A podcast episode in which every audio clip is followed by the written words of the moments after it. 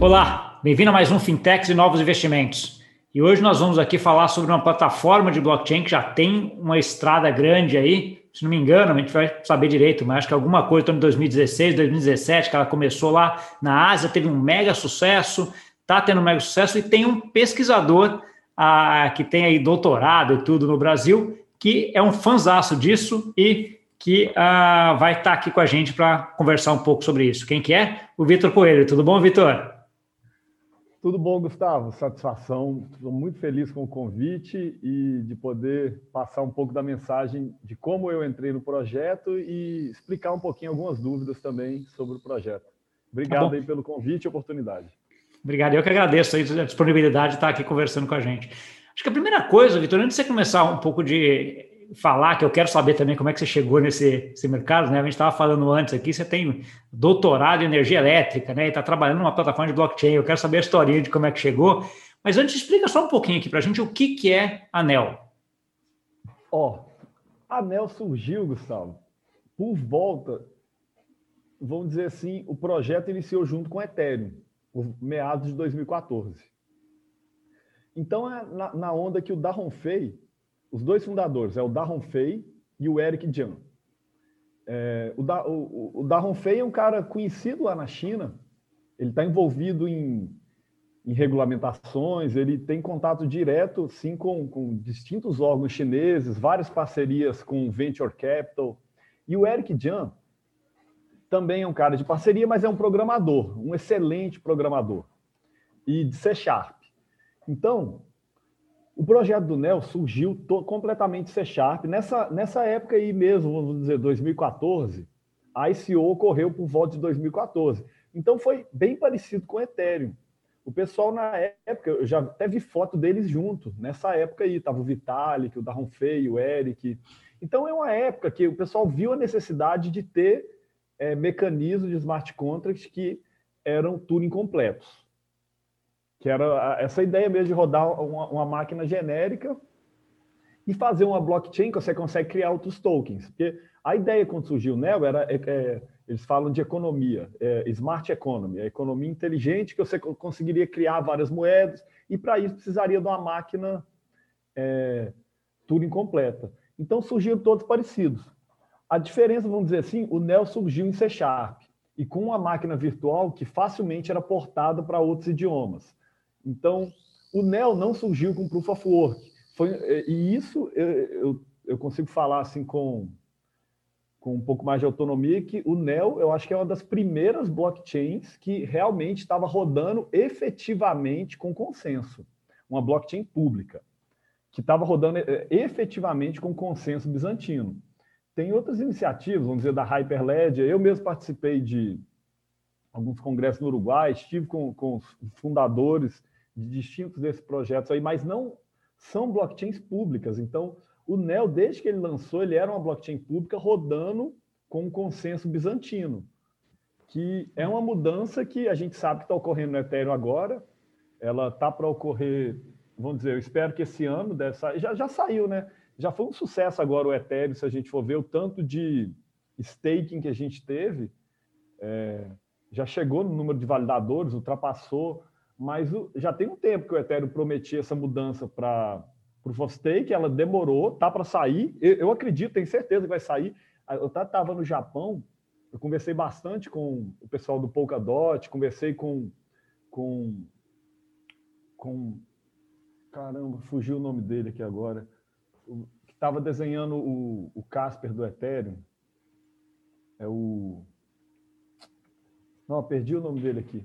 Mas conversei com ele, cara, conversamos sobre, sobre consenso, aí eu comentei do NEL, como é que funcionava, só que tem umas diferenças filosóficas eh, da, da dificuldade que eles tiveram em fazer o consenso bizantino do Ethereum, que, que o NEL fez com finalidade única. No, no Ethereum, ele sai com uma finalidade de dois blocos. Então tem uma diferença assim, mas um interessante que eu gosto de ressaltar é isso é, para mim, não são tão competidores, porque no momento do surgimento deles, eles surgiram com diferenças filosóficas bem distintas, que a máquina virtual é diferente, o mecanismo de consenso completamente diferente, e o, o, o Ethereum viu essa necessidade, né?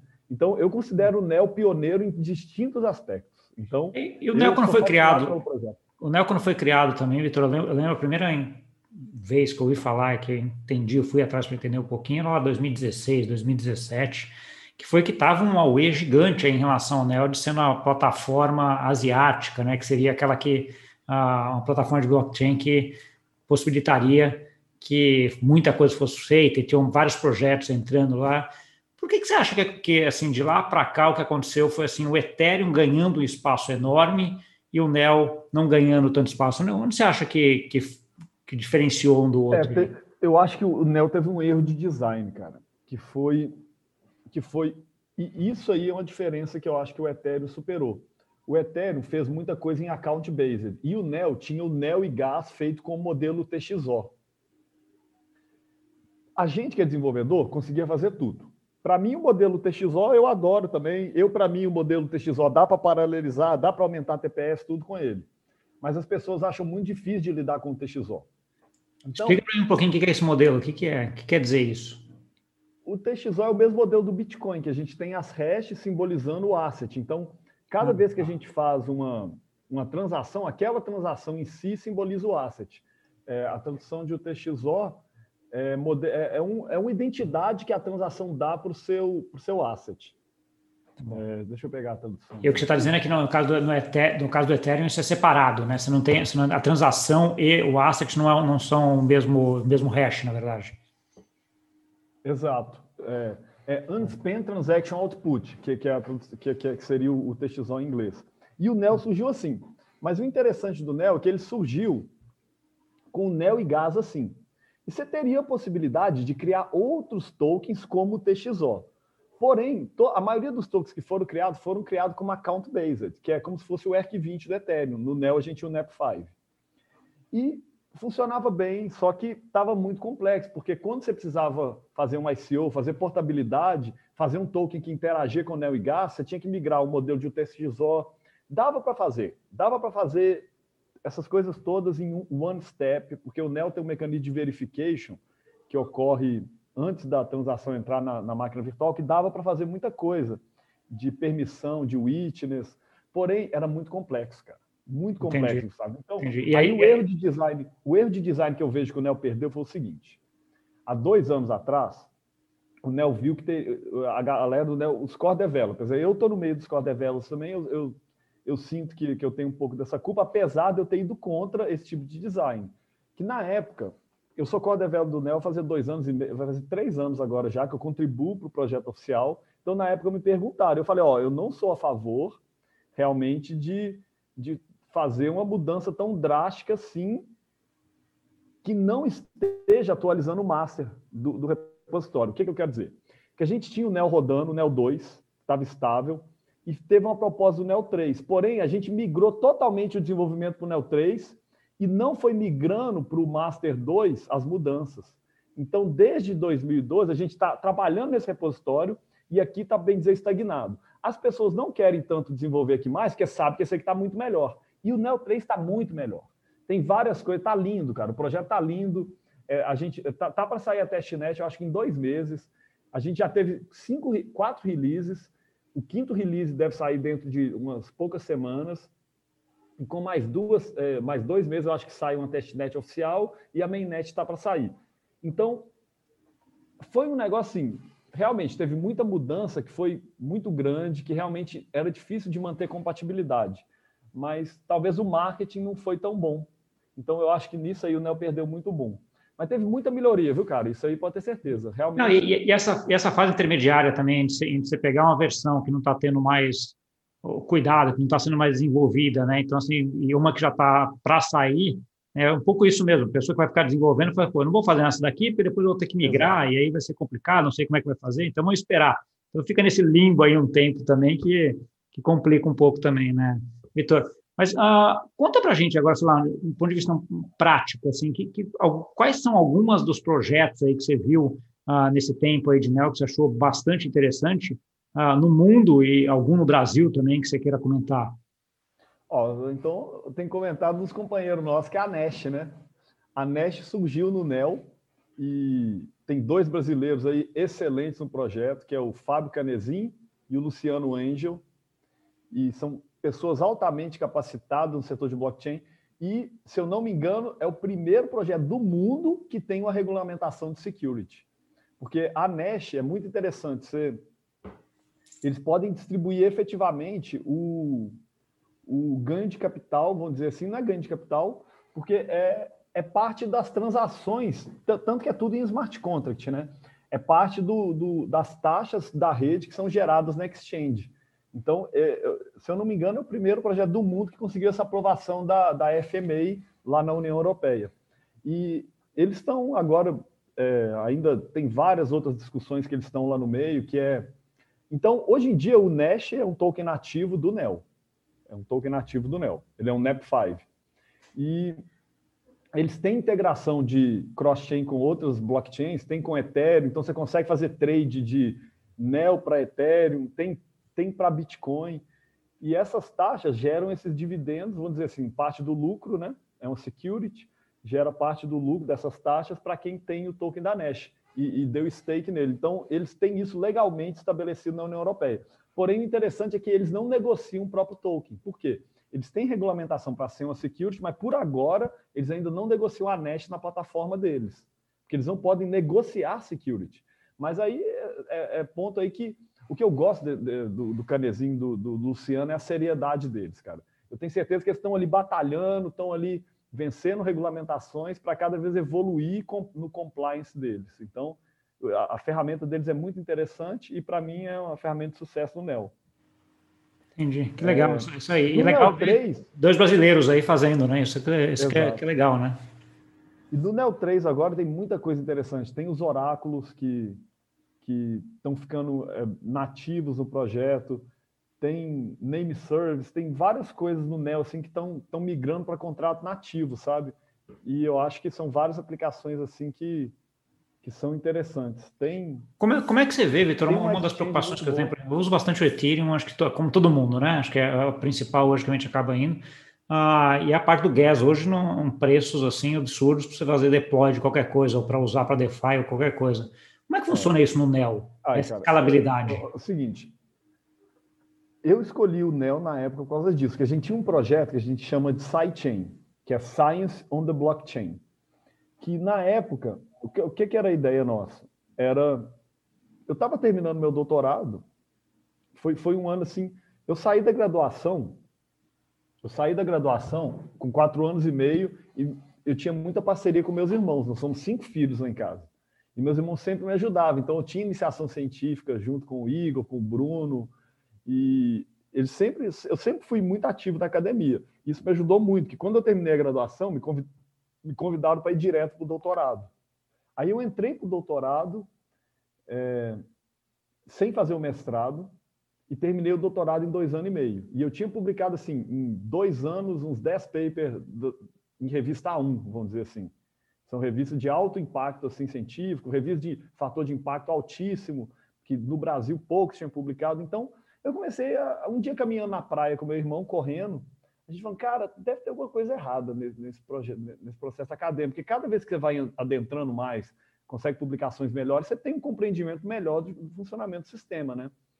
Aí a gente começou a ver a falta de, um real anonimato, primeiro ponto, a falta de um real anonimato, a falta dos revisores serem realmente double blind. Tem a revista, na teoria, não precisava nem ter um editor. A gente poderia ter um processo científico que você determina a nota que os revisores dão e a quantidade de revisores. E isso dá a dificuldade da revista. O papel editorial ele pode ser governado na blockchain. Então, a gente falou, cara, temos que fazer uma revista científica inteiramente na blockchain. Só que para isso a gente precisa submeter talvez um paper, precisava de oráculo, precisava de. Para fazer inteiramente na blockchain, mandando paper, mandando tudo, criptografando documento, precisava de serviço de oráculo, tudo. E a gente viu que o NEL tinha todos esses componentes, só não estava pronto. Esse foi o problema. Na época era 2015. Aí a gente começou a usar o NEL para fazer o, esse projeto lá. Quando a gente começou a usar, a gente viu um, punhado de falha, de problema. Aí começamos a trabalhar por fim, a gente ficou só ajudando a desenvolver o NEL e não terminamos o projeto nosso. Mutou seu áudio aqui, Gustavo. Ah, não, acabou. É, e, e, você está até hoje aí na, no NEL e o projeto, como é que está? Cara, o projeto, a gente ganhou prêmio com o projeto, quando a gente divulgou ele, a galera ficou motivada, mas não conseguimos terminar. mas, cara, a gente, a gente pretende terminar. Eu espero que assim que sair o Neo 3, a gente possa focar nossos esforços aí. Quem está fazendo os oráculos é um, é um grupo da Rússia e vai ser muito bom, porque vai ter esse mecanismo de NeoFS, né, para armazenamento de dados. É, é como se fosse o IPFS, mas tem um nativo do Neo, e isso aí vai ser muito bom para armazenar grande volume de dados eu acho que são requisitos que a gente precisa para fazer esse projeto.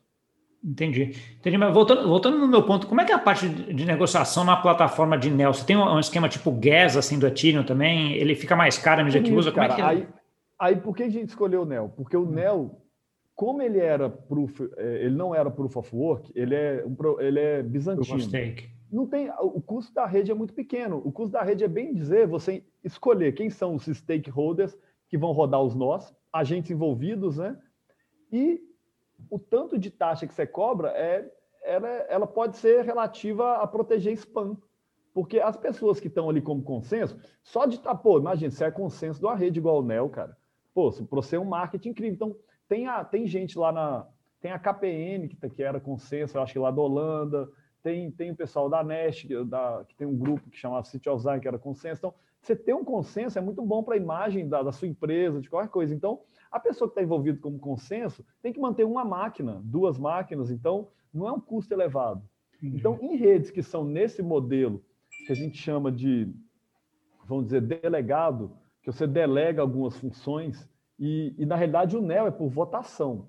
A pessoa propõe ser, ela propõe que ela vai ser um consenso e quem tem NEL vota nela. Então, é um modelo diferente do Proof of Stake tradicional. Você tem que colocar um staking para você candidatar, e se você tiver a maioria dos votos, ou seja, quem tem NEL, vota em quem é o consenso.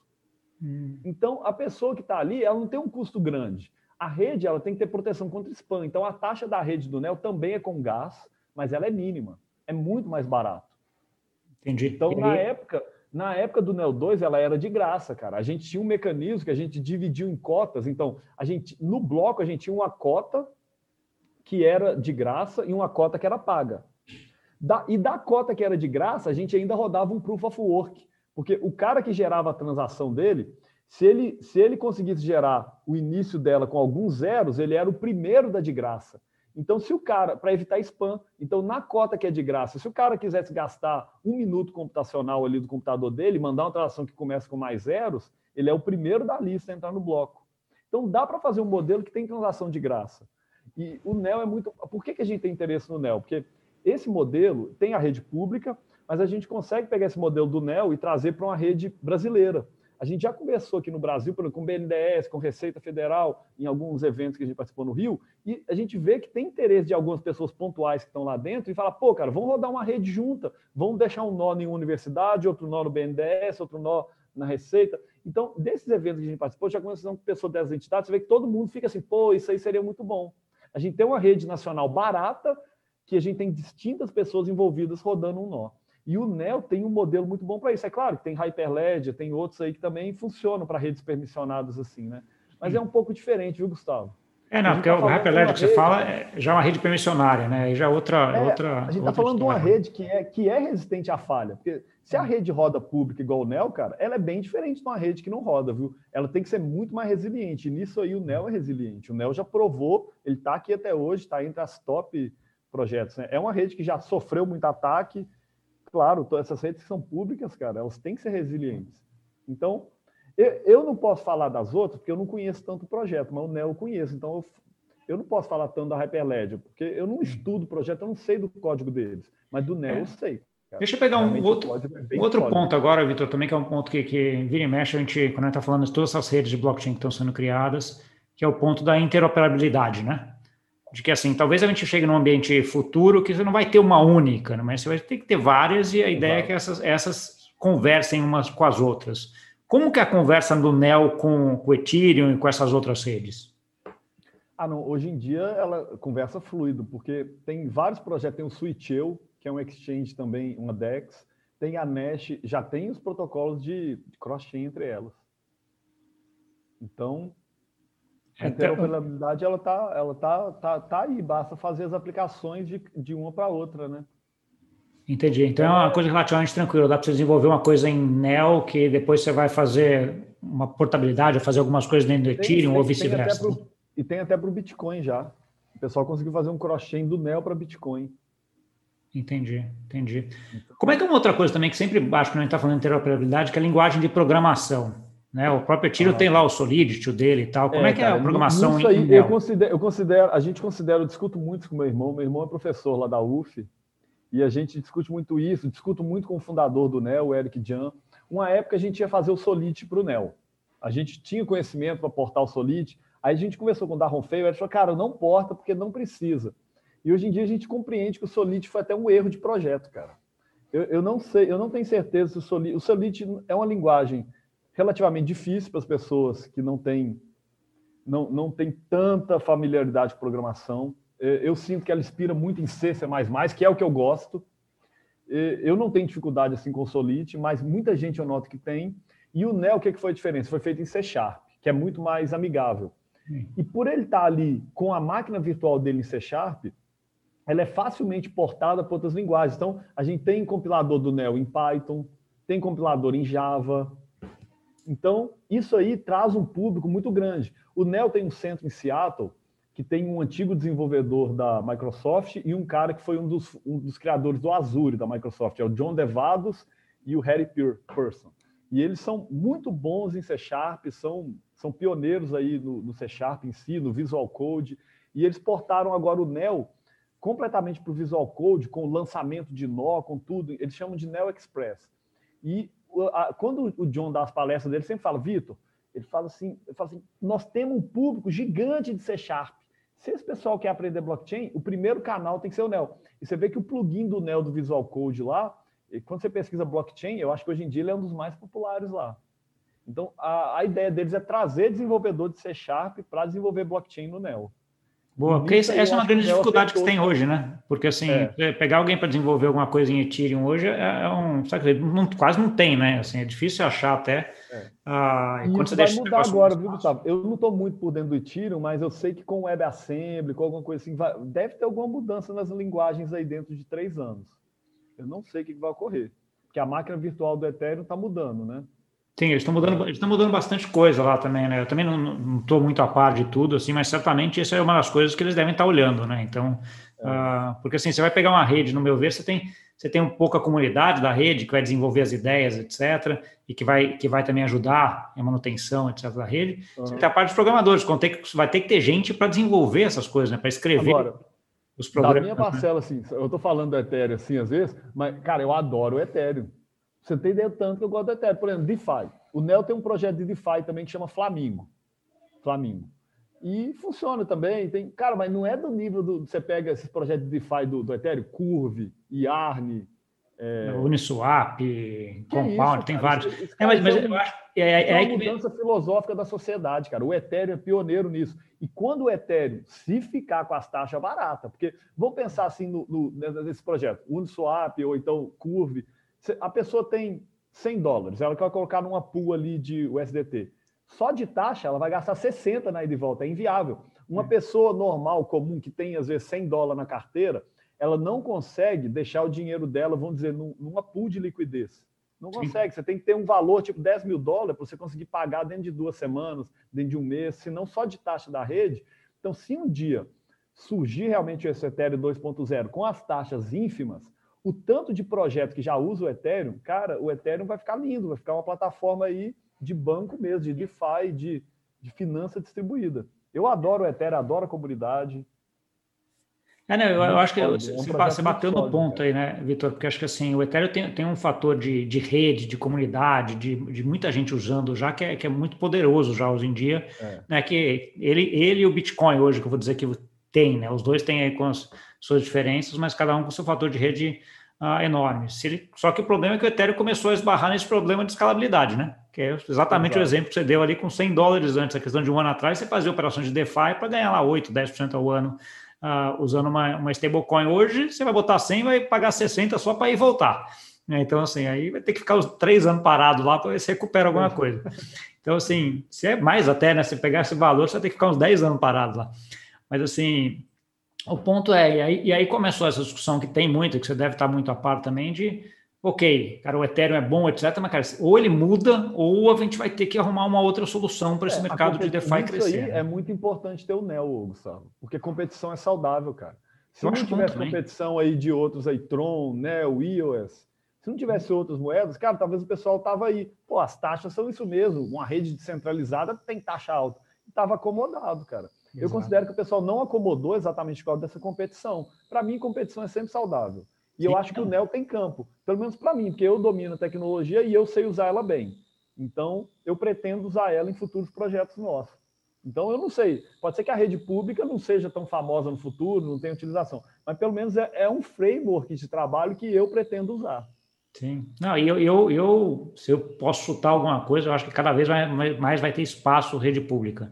Obviamente, é. rede privada também vai ter seu espaço, né? Tem muita coisa regulada que tem. Por exemplo, eu estava falando com um das, das conversas que eu tive com a Suzana lá do BNDES, que você comentou do BNDES Token, uma das coisas que ela falava é a seguinte: a gente desenvolveu o BNDES Token para a plataforma, para o BNDES, só que a gente fez no Ethereum, porque era o que estava, etc. Só que assim, a gente precisa de uma rede que a gente consiga controlar né? Que a gente é, saiba como é que ela é funciona, né? Eu, eu, suspeito que é inviável rodar o BNDES Token no, no, no Ethereum. É, foi uma prova de conceito que eles fizeram lá. Então, assim, ok, funciona é. como isso e legal. Agora, assim, para você fazer um negócio mais uh, estrutural, né? Você precisa de uma rede que você vai ter algum controle, vai saber que ela vai estar tá lá, vai ter, vai saber. Uh, uh, vai ter alguma, algum controle sobre ela, né? Que é o caso do. E mesmo no Ethereum 2.0, cara, pode ser que, por mais que seja barato, a gente está falando de uma parada do BNDES que pode ficar extremamente escalável no, no, contexto brasileiro. Não tem lógica ficar pagando taxa. Sim, sim, sim. Para uma rede, é, para uma rede pública que e volta, é uma rede pública que, que pública em dois sentidos, né? Pública no sentido do Brasil, pública no sentido de usar, né? Exatamente, né? Então, é. assim, você vai pegar uma rede de que é uma rede que eventualmente você não vai conseguir lá implementar alguma coisa, algum controle que você, como regulador, como governo, é. você queira fazer, né? Então, assim, acho que tem espaço para essas redes públicas e privadas uh, em todo lado. E concordo plenamente contigo, acho que competição é um negócio ótimo e tem que ter, né? O que faz a gente progredir e que faz todo mundo, ninguém acomodar, né? Então, acho que essa é, é um pouco da, da ideia aí. Vitor, eu tenho mais ou menos um tempo que eu tento seguir aqui, a gente já está chegando perto de, dele. Ah, eu queria que você desse aí um caminho das pedras para quem quisesse entender mais um pouco da NEL, entender um pouco mais desse, desse mercado e, e abraçar essa, sei lá, esse ânimo que você tem em relação a, a tudo isso, que aqui é, é espetacular, deu para ver isso daí. Então, um caminho das pedras para quem quer continuar aí. O caminho das pedras, a gente, quando começou a desenvolver, eu não tinha, é, eu trabalho só no Linux, né? Como o Neo estava muito no C Sharp, ele estava muito no Windows. Então eu tinha que instalar Visual Code, essas coisas, eu nem conseguia compilar contrato no Neo, porque no Linux não tinha compatibilidade. Aí, uma das contribuições nossas para o ecossistema foi criar um compilador online, que chama é, neocompiler.io. Então, a gente tem esse compilador que Ó, a versão atual já está sendo migrada para o Neo 3, então não está estável. Mas quando você entra no site, já tem uma caixinha que redireciona para o Neo 2. Isso foi um acordo nosso de, mesmo o Neo 3 não tendo sido lançado, a gente já tentar colocando as funcionalidades do Neo 3 ali.